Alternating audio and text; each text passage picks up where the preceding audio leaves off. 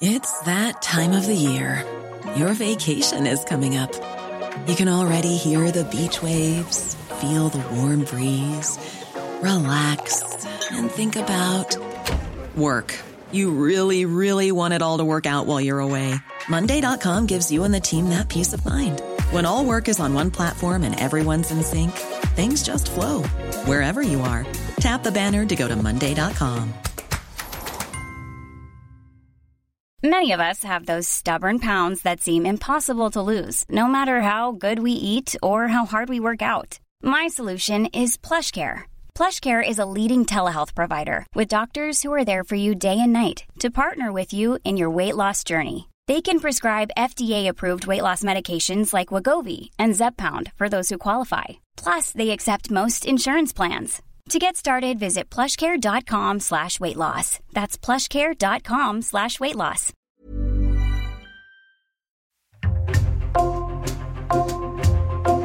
Bonjour, c'est Jules Lavie pour Code Source, le podcast d'actualité du Parisien.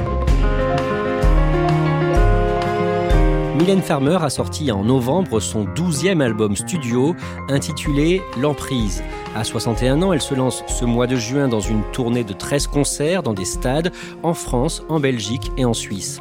Tournée annoncée il y a deux ans et pour laquelle plus de 300 000 places sont parties en quelques semaines en octobre dernier. À l'occasion de cette tournée, Le Parisien propose un magazine hors série chez les marchands de journaux. Mylène, qui es-tu? Et justement, on va essayer de répondre à cette question aujourd'hui dans Code Source avec deux journalistes du Parisien, Emmanuel Marolle, le chef du service culture, et Éric Bureau, spécialiste musique qui a signé ce hors-série.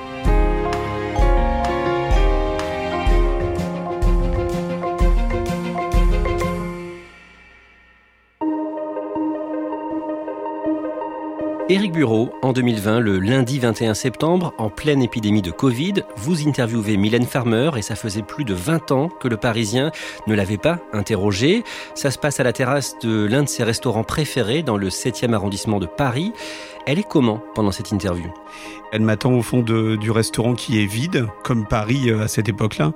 Quand j'arrive, euh, elle vient me voir euh, et elle est très détendue, très rieuse, très chaleureuse. On reste ensemble une heure et demie et à ma grande surprise, en fait, elle s'intéresse plus à moi. C'est souvent une façon pour elle aussi de ne pas trop parler d'elle, de s'intéresser à l'autre. Mais en tout cas, voilà, c'est pas du tout une diva, c'est pas du tout euh, une star euh, comme on peut l'imaginer quand on la connaît pas.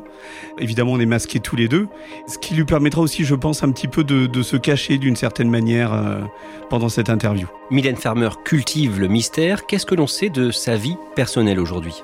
On sait peu de choses. D'abord parce que elle, n'accorde que rarement des interviews et elle ne parle jamais de sa vie privée dans ses interviews. Elle habite à Montretout, c'est un quartier résidentiel très huppé de Saint-Cloud, dans les Hauts-de-Seine. Elle y vit avec ses chiens et ses chats. Selon les journaux People, euh, elle n'a plus de compagnon. En tout cas, elle a quitté euh, Benoît Di Sabatino, avec qui elle était depuis longtemps. C'était un producteur de films d'animation.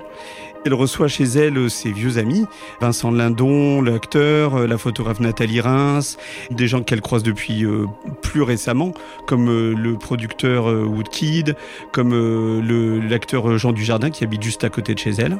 Et puis elle sort quand même de temps en temps, en toute discrétion aussi. Mais la dernière fois qu'on a eu l'occasion de la croiser, c'était un concert de Muse, par exemple, à la salle Playel. Elle n'est pas non plus totalement dans une grotte, quoi.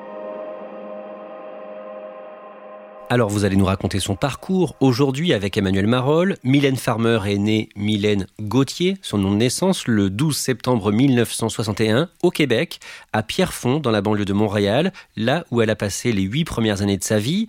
Éric Bureau, qu'est-ce que l'on sait de son enfance? Son père était ingénieur aux des et chaussées et il a été euh, missionné euh, par une grande entreprise pour participer à la construction d'un barrage au nord du pays.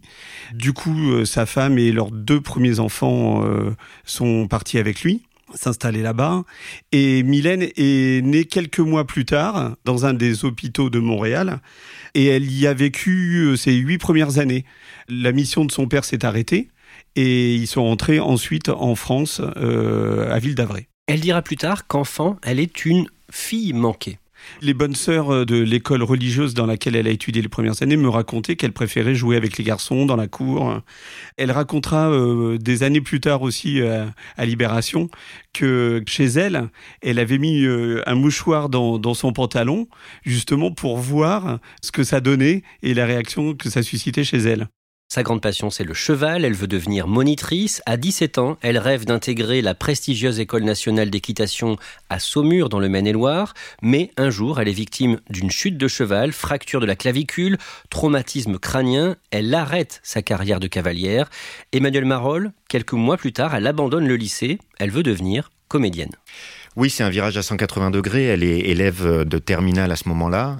Elle quitte le domicile familial de Chaville pour s'installer dans le 14e arrondissement à, Paris et elle décide un peu de, prendre son envol, d'essayer de faire des cours de théâtre et pour financer ses cours, elle s'inscrit dans une agence de modèles et donc elle se retrouve à participer à des pubs télé et euh, si vous fouillez un petit peu sur internet, on retrouve des spots euh, pour Ikea par exemple, pour le loto. Et tour de poitrine 139 Laisse tomber, ça va pas.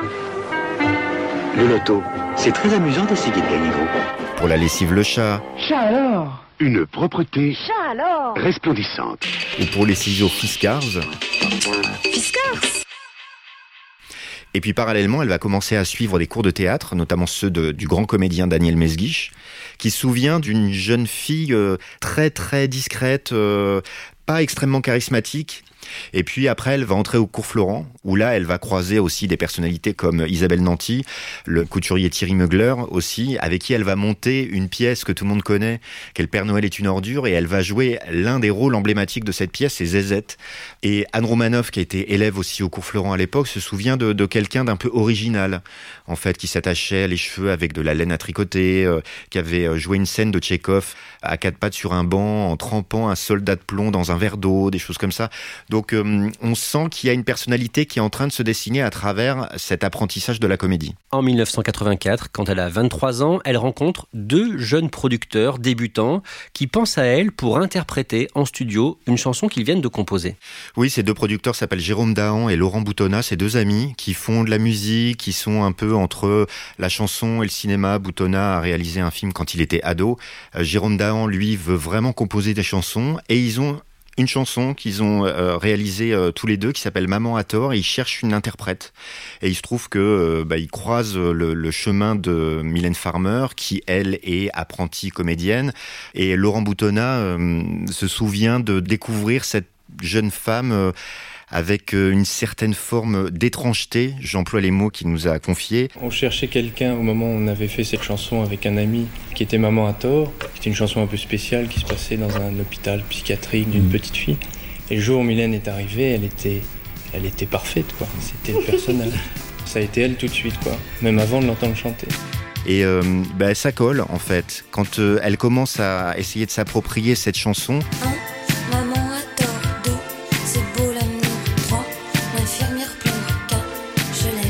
Et cette chanson, Maman a tort, en fait, est une référence à la comédienne américaine Frances Farmer qui, s'était retrouvée en hôpital psychiatrique à la demande de sa mère. D'où la thématique de la chanson. Et d'où aussi le nom de Mylène Farmer, puisque à cette occasion-là, Mylène Gauthier devient Mylène Farmer. C'est un, gros succès, même s'ils ont fait le tour des maisons de disques avant de convaincre d'être signé par un label, RCA, qui est un gros label à l'époque, disent OK, on y va pour euh, au moins un premier 45 tours, qui effectivement se vend à 100 000 exemplaires à l'époque, ce qui en fait un disque d'or. Jérôme Dahan va partir aux États-Unis avec une mannequin américaine. Laurent Boutonnat, lui, poursuit l'aventure avec Mylène Farmer. Au niveau personnel, il va devenir son compagnon, son producteur, auteur, compositeur, metteur en scène. Et en avril 1986, Mylène Farmer sort son premier album. Cendre de Lune, qui comporte plusieurs tubes. C'est vraiment un album qui compose à deux. Cet album contient Libertine, euh, qui va être la véritable première grande chanson qui va lancer officiellement la carrière de Mylène Farmer qu'on connaît. De par la chanson qui est très accrocheuse, de par aussi ce que ça raconte. Je, suis libertine, je suis une catin, c'est pas des choses qu'on entendait euh, facilement à la radio.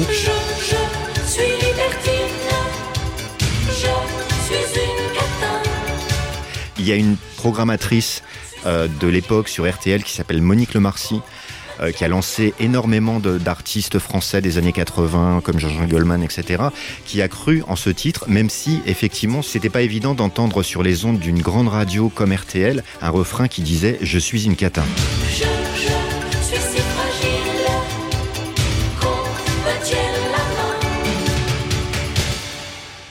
Qui frappe aussi à ce moment-là, c'est le clip de cette chanson.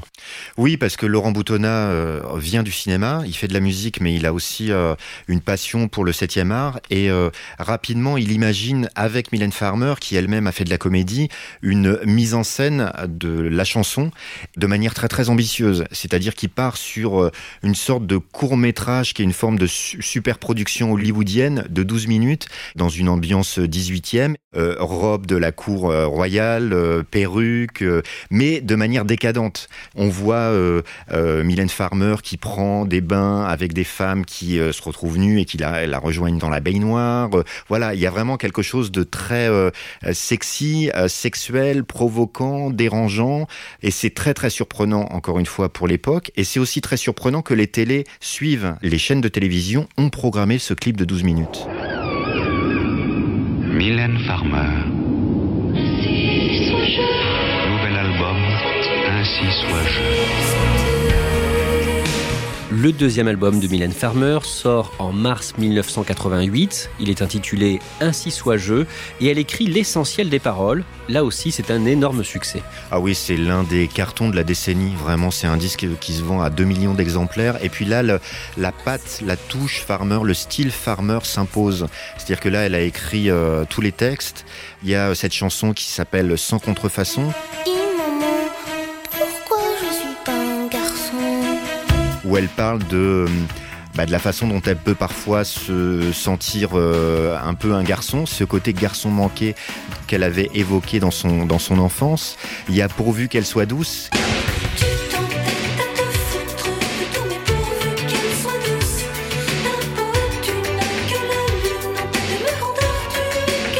qui est une chanson en sous-texte qui parle de la sodomie. Il y a aussi Ainsi soit je qui donne son titre à l'album. Il y a Sans logique. Autant de, de, chansons qui ont été des tubes et qui ont rythmé les années 1988 euh, et 1989. Éric Bureau, à ce moment-là, Mylène Farmer est très régulièrement à la télé sur l'une des six chaînes existantes. À l'époque, elle est vraiment partout et elle est en particulier sur Antenne 2, très souvent dans l'émission de Christophe de Chavannes qui s'appelle C'est encore mieux l'après-midi. J'ai compté qu'elle y était allée neuf fois entre 1985 et 1986. Et d'ailleurs, il y, a une, il y a une séquence qui circule sur le net qui est aussi très drôle où elle lui avoue qu'elle est très impressionnée par ses yeux, par son sourire. Elle le drague en direct et lui est tout rouge et tout tout gêné. Le mardi, il est venu également. Ce que j'aime le plus, c'est vos yeux. Le jeudi également, c'est aujourd'hui, il est là, arrêtez, et euh, tout de suite. Et euh, c'est épouvantable ce qu'on fait parce que je perds tous les moyens. Alors on va voir le film Merci beaucoup. Elle est aussi très souvent dans l'émission Platine 45, qui est une référence de la musique à l'époque qui est euh, animée par Jackie et où elle l'embrasse aussi euh, à de multiples reprises un petit peu partout sur le visage avec son gros euh, lipstick rouge. Il y a aussi une émission qui a fait beaucoup parler à l'époque, c'est Sexy Folie, qui est une émission où on racontait un petit peu sa vie privée et sa vie sexuelle et où elle parlait des hommes de manière extrêmement intime et où elle se décrivait un petit peu montre religieuse. Je prendrais volontiers la la montre religieuse, si j'en avais le pouvoir, parce que bon, je ne suis pas encore tombée dans la folie totale, mais je crois que je couperais la tête volontiers. À l'époque, vraiment, elle n'a aucun problème à aller en télévision et à se dévoiler. Emmanuel Marolles, en 1991, le mardi 12 novembre, un fan de Mylène Farmer fait irruption dans sa maison de disques à Paris, Polydor. Il veut entrer en contact avec elle à tout prix. Oui, en fait, il s'appelle euh, Laurent, il vient de Nancy, il travaille à la Poste, il arrive euh, dans les locaux du label Polydor, qui est la maison de disques de Mylène Farmer, il demande si c'est possible de la rencontrer. Euh, la personne qui s'appelle Jean-François, qui est à l'accueil, lui dit gentiment non, et là il sort un fusil et il lui tire dessus à bout portant. La personne qui est à l'accueil meurt et euh, il arrive à rentrer dans les locaux et à commencer à monter dans les étages. Donc euh, il y a un moment évidemment de panique absolue dans les bureaux de Polydor et miraculeusement son arme s'enraye et euh, la police le retrouve dans un bureau prostré et le- l'interpelle assez facilement. Et c'est une affaire qui est absolument terrible, qui a traumatisé tout le monde à l'époque, à commencer par Mylène Farmer qui a été bouleversée par ce qui est arrivé. Emmanuel Marolle, en 1993, Mylène Farmer tourne un film avec son compagnon, Laurent Boutonnat, un film très ambitieux. C'est un très très gros film euh, et c'est vraiment un long métrage dans tous les sens du terme parce que c'est un film qui dure 2h57. C'est un budget énorme de 80 millions de francs à l'époque. Il y a énormément de figurants. euh, c'est tourné en ex-Tchécoslovaquie.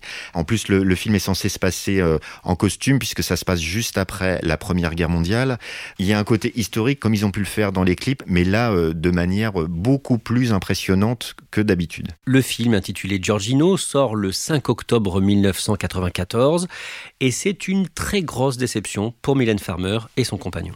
C'est un film qui se fait étrier par la presse et c'est un film qui ne trouve pas son public non plus puisqu'il fait à peine 69 000 entrées, ce qui est vraiment une catastrophe pour euh, euh, Laurent Boutonnat en tant que producteur puisqu'il a euh, investi euh, 60% de, de ce budget colossal, ce qui fait que bah, il y a des conséquences financières immédiates, c'est-à-dire qu'il est obligé pour récupérer quand même de l'argent de vendre le catalogue de Mylène Farmer, c'est-à-dire tous les anciens albums à la maison de disques qui devient propriétaire des bandes et propriétaire des chansons. Après cet échec, Mylène Farmer part vivre quelque temps aux États-Unis, en Californie.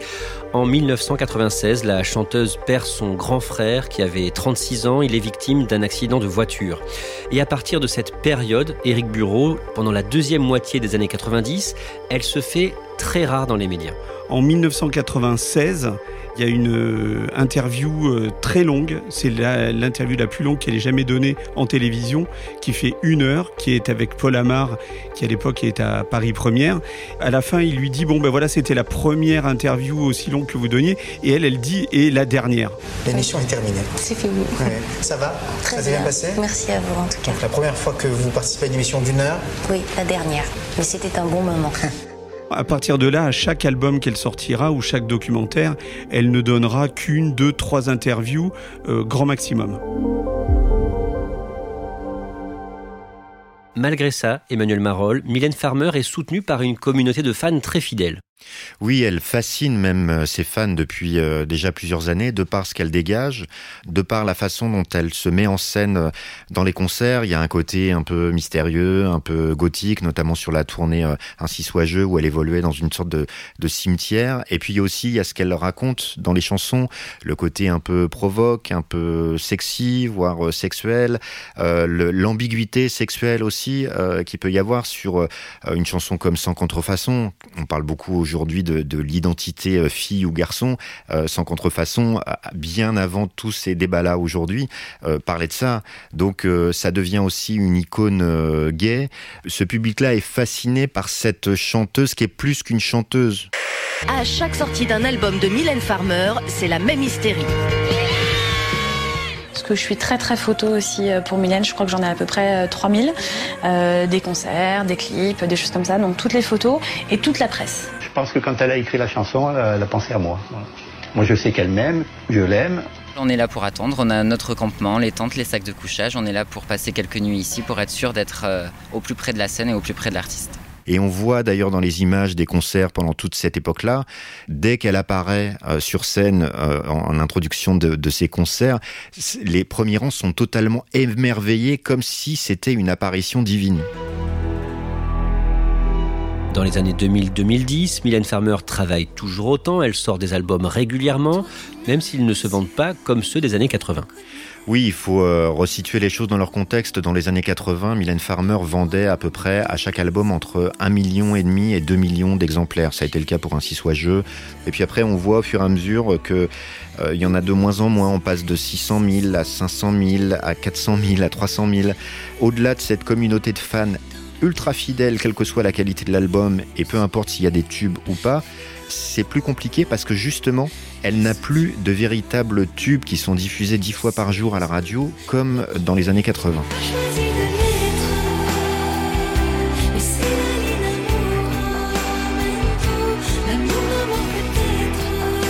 Et après, dans ce contexte-là de vente de disques qui commence à se tasser, euh, les spectacles de Mylène Farmer créent toujours l'événement.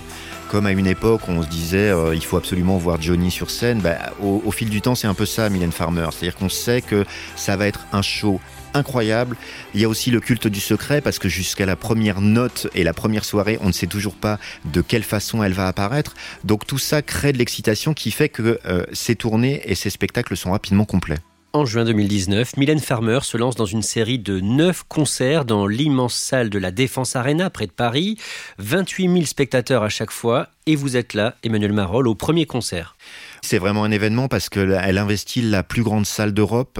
Il y a près de 30 000 spectateurs chaque soir. Le show, comme on dit, n'est pas transportable. C'est-à-dire que la seule façon de voir ce spectacle, c'est d'avoir une place pour la Défense Arena. On ne pourra pas le voir en tournée parce que le, show est tellement énorme qu'il n'y a aucune autre salle en France qui peut l'accueillir. On est tous là dans la salle à, se dire mais euh, voilà, elle va apparaître où? Elle va apparaître par le, le, le sol, elle va euh, apparaître par le fond de la scène, etc. Et d'un seul coup, toutes les lumières se rassemblent et boum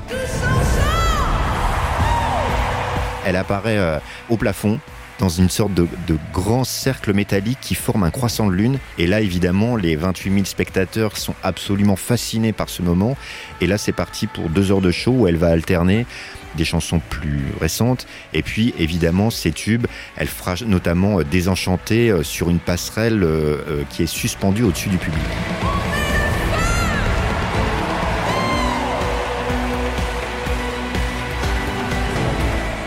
Pendant ces concerts et pendant toute la préparation, les semaines qui ont précédé, Mylène Farmer est suivie par des caméras pour une série documentaire d'Amazon Prime Video. Les trois épisodes de 45 minutes sont publiés le 25 septembre 2020. Je retrouve avec émotion les techniciens, des musiciens avec qui j'avais déjà travaillé, aussi bien sur scène que pour mes albums, puis d'autres nouveaux. Éric Bureau, c'est à cette occasion que vous interviewez la chanteuse, l'interview dont on parlait au début de cet épisode de Code Source. Qu'est-ce que l'on apprend sur elle à ce moment-là? C'est la première fois qu'elle autorise des caméras à rentrer quand même dans les coulisses d'un de ses shows. Donc on la voit en répétition, on la voit y compris en train de choisir les costumes avec Jean-Paul Gaultier. On comprend que le boss, c'est elle. Elle est euh, dans toutes euh, les étapes de, de la création. On comprend aussi qu'elle doute qu'elle est très entourée, qu'elle a une équipe qui la conseille. Après, euh, évidemment, on voit pas du tout sa vie privée. On la voit juste se balader avec ses chiens. Euh, c'est aussi une manière de, montrer euh, que jusqu'au dernier moment, elle se demande si elle va y arriver. Et d'ailleurs, ce documentaire va avoir vraiment un gros impact sur la communauté de ses fans qui euh, aujourd'hui encore disent que c'est un des films les plus intéressants réalisés sur elle. Emmanuel Marolles, un an plus tard, le 4 juillet 2021, on apprend que Mylène Farmer sera au Festival de Cannes du 6 au 17 juillet cette année-là en raison du Covid. Elle est membre du jury un choix qui surprend, mais qui s'explique. C'est à la fois un choix euh, glamour, euh, malin du festival, euh, mais aussi logique. C'est-à-dire qu'on apprend à cette occasion-là qu'elle est très proche de Gilles Jacob, qui a été longtemps le, patron du festival de Cannes, et qu'elle est véritablement cinéphile. Alors, elle a fait de la comédie, elle a fait un peu de cinéma, notamment avec Laurent Boutonnat. Gilles Jacob nous confie à ce moment-là que, bah oui, elle regarde énormément de choses. Elle est même un peu boulimique de cinéma, et elle, elle peut à la fois voir des films d'auteur des films un petit peu exigeants, mais aussi des films de genre, des films d'horreur. Elle en a fait un notamment euh, en tant qu'actrice quelque part, elle est tout à fait légitime pour euh, passer euh, deux semaines au Festival de Cannes à voir plein de films et un moment les juger et choisir une future Palme d'Or qui cette année-là d'ailleurs sera un film assez dérangeant et assez décapant. C'est Titane, le, le, film de Julia Ducournau, qui est pas loin d'un film de genre et d'un film d'horreur parfois. Éric Bureau, en 2022, à 61 ans, Mylène Farmer sort un nouvel album le 25 novembre, disque intitulé L'emprise. Pour ce projet, elle n'a pas fait travailler son ancien compagnon, Laurent Boutonnat. Elle a collaboré avec des artistes plus jeunes comme le compositeur français Woodkid, par exemple sur la chanson À tout jamais.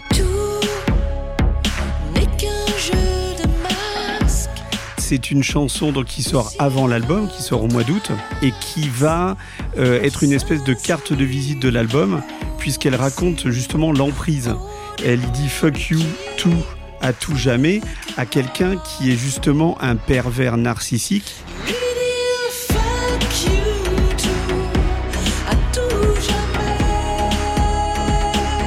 Alors est-ce que c'est son histoire elle? Ou l'histoire de quelqu'un d'autre Ça, on ne sait pas. Mais en tout cas, elle dénonce justement l'emprise que l'autre a sur elle. Et Woodkid a été vraiment le, fil rouge de, de, cet album. Il a signé 7 titres euh, sur 12. Et donc Woodkid met sa patte vraiment sur, euh, sur sa musique et sur l'ambiance de cet album qui fait penser parfois un petit peu à Björk, euh, qui marie euh, la pop qu'elle a toujours fait avec l'électro un petit peu lyrique de Woodkid. Pour moi, c'est l'un de ses albums euh, les plus réussis de ces dernières années.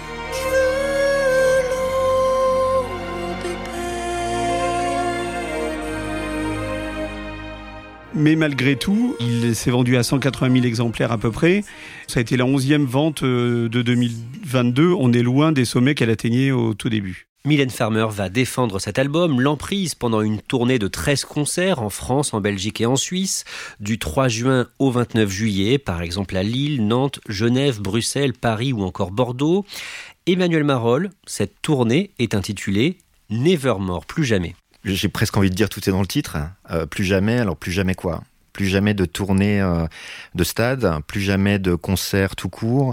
C'est pas la première fois que Mylène Farmer intrigue, interroge, mais forcément quand on intitule une tournée de, de cette façon-là, Nevermore, donc plus jamais, on se dit bah c'est le moment ou jamais de la voir et euh, on s'attend évidemment à, une, un show énorme. Ça va être 13 concerts dans dans des stades, notamment le stade de France à Saint-Denis. On attendra la première date euh, tout début juin. Elle a commencé à le répéter euh, à la scène musicale et elle va ensuite partir dans un stade en Belgique justement euh, se cacher pour euh, faire les derniers réglages. À l'occasion de cette tournée, Le Parisien a sorti chez les marchands de journaux un hors-série consacré à Mylène Farmer. Le titre Qui es-tu, Mylène? Enquête sur une icône si discrète. Emmanuel Marolle, on ne sait pas vraiment qui elle est On aurait pu titrer le mystère Mylène Farmer, euh, mais en gros c'est un petit peu galvaudé, on parle tout le temps de mystère avec elle. Euh, on a plutôt voulu euh, poser cette question-là, c'est qui elle est vraiment? On est allé vraiment sur ses traces, Eric est allé notamment au, Québec pour voir où elle avait grandi. On a décrypté ses textes, la façon dont elle écrivait, ce qu'elle racontait. On a une interview absolument extraordinaire que Eric a faite de Laurent Boutonnat, qui est quelqu'un qui parlera jamais, qui a pas parlé depuis 20 ans et qui raconte toute la, sa collaboration et son histoire avec euh, avec Mylène. Quand on creuse un peu, on sait des choses. On peut comprendre un petit peu comment elle, elle fonctionne et à défaut d'être mystérieux, je pense que c'est quelqu'un qui est discrète, voire secrète, mais euh, qui est peut-être pas si euh, étrange que ça. Éric Bureau, d'un mot, Mylène Farmer, elle est plus simple que ce qu'on pourrait croire? Elle est beaucoup plus normale il y a plein de gens qui nous disent ça, en fait, ses proches. Mario Luracci, qui s'occupe de tous les chevaux dans, ses clips, m'a dit que, effectivement, quand elle arrivait, enfin, elle n'a jamais de garde du corps, par exemple ce qui est assez rare à ce niveau. Elle fait des pâtes quand, euh, quand ils mangent ensemble. Euh, elle conduit euh, très mal apparemment, euh, mais elle, conduit les, voitures qu'elle a quand elle est en vacances. mais par contre, elle se protège effectivement parce que la violence, les, fans ultra euh, qui se tatouent euh, tous ces albums ou tous ces portraits sur le corps, effectivement, ça peut faire peur. Mais il faut pas oublier qu'en fait, elle s'appelle Mylène Gauthier. Et je pense qu'il y a Mylène Gauthier dans la vie privée et il y a Mylène Farmer sur scène. Et c'est pas euh, exactement la même femme.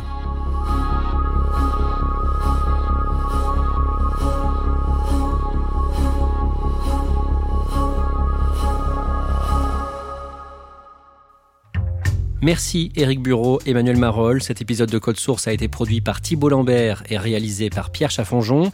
Le hors-série du Parisien dont on vient de parler, Qui es-tu Mylène, est donc disponible chez tous les marchands de journaux. Code Source publie son millième épisode le 22 mai. Ça fait 4 ans tout juste que le podcast quotidien du Parisien a été lancé. Merci de votre fidélité.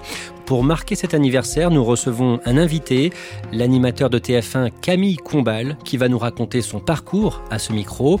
Et puis nous vous proposerons aussi un épisode bonus sur les coulisses de la fabrication de Code Source.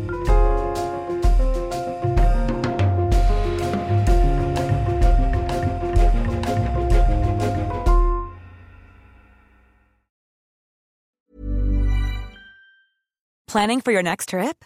Elevate your travel style with Quince. Quince has all the jet setting essentials you'll want for your next getaway, like European linen, premium luggage options, buttery soft Italian leather bags, and so much more. And is all priced at 50 to 80% less than similar brands. Plus, Quince only works with factories that use safe and ethical manufacturing practices. Pack your bags with high-quality essentials you'll be wearing for vacations to come with Quince. Go to quince.com slash pack for free shipping and 365-day returns.